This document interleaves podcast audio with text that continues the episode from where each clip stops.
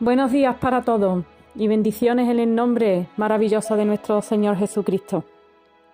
Comenzamos este tiempo con la lectura de la palabra y se encuentra en Efesios 6, 18 y dice así, orando en todo tiempo, con toda oración y súplica en el Espíritu, y velando en ello con toda perseverancia y súplica por todos los santos. Cuán importante es la oración los unos por los otros porque la verdad es que no somos autosuficientes.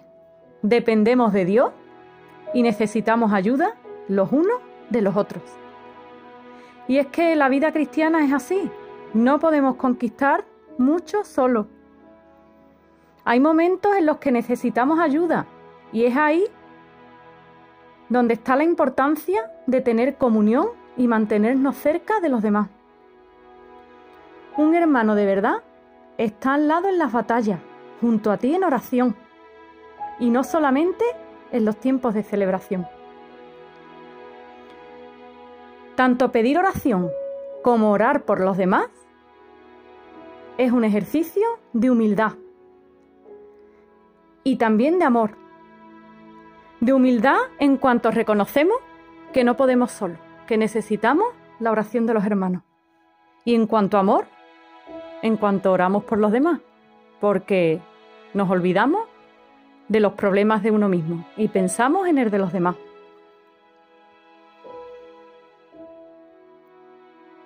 Aceptar una mano extendida no nos convierte en inferiores ni débiles. Recibir ayuda forma parte de la victoria, no de la derrota. Y es que hasta el apóstol Pablo, que escribió más de la mitad del Nuevo Testamento, pedía constantemente a los hermanos que le auxiliaran en oración. Pablo sabía cuán importante era pelear la buena batalla juntos, tanto orando por el crecimiento espiritual de los hermanos como recibiendo la oración de la iglesia.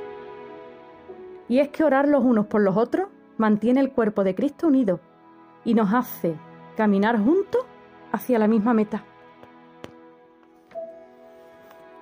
Qué bueno es que creamos un hábito de orar siempre por algún hermano durante las oraciones diarias. Estar accesible a los hermanos, mantenernos dispuestos a escuchar y extender una mano cuando nos lo piden. Cuando oramos por alguien, Dios pelea por nosotros. Y es que esto lo vemos también en Moisés. Vemos en el capítulo de Éxodo 17, 12, dice así, y las manos de Moisés se cansaban, por lo que tomaron una piedra y la pusieron debajo de él, y se sentó sobre ella, y Aarón y Ur sostenían sus manos, el uno de un lado y el otro de otro. Así hubo en sus manos firmeza hasta que se puso el sol. Esto ocurrió en la guerra con Amalek. A Moisés se le cansaban las manos y vinieron Aarón y Ur y lo ayudaron a levantar las manos, uno por un lado y el otro por el otro. Y es que cuántas veces estamos nosotros luchando batallas, tantas cosas que nos vienen juntos, y nuestras manos se nos cansan. Y es ahí donde necesitamos esa mano hermana, que nos ayuda a levantarnos. Y hace pocos días leí una, reflexión eh,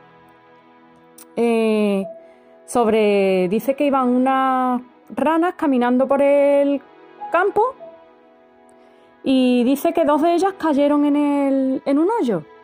Las que estaban arriba le gritaban que, que no saltaran, que era para nada, que era imposible que salieran de ahí. Y bueno, una de ellas, de tanto escuchar esas voces, pues finalmente se rindió y murió. Pero la otra ranita era sorda la otra ranita pensaba que las amigas le estaban gritando ¡Salta! por los gestos que hacían con las manos. ¡Salta, venga, que tú puedes! Y al final la ranita lo consiguió.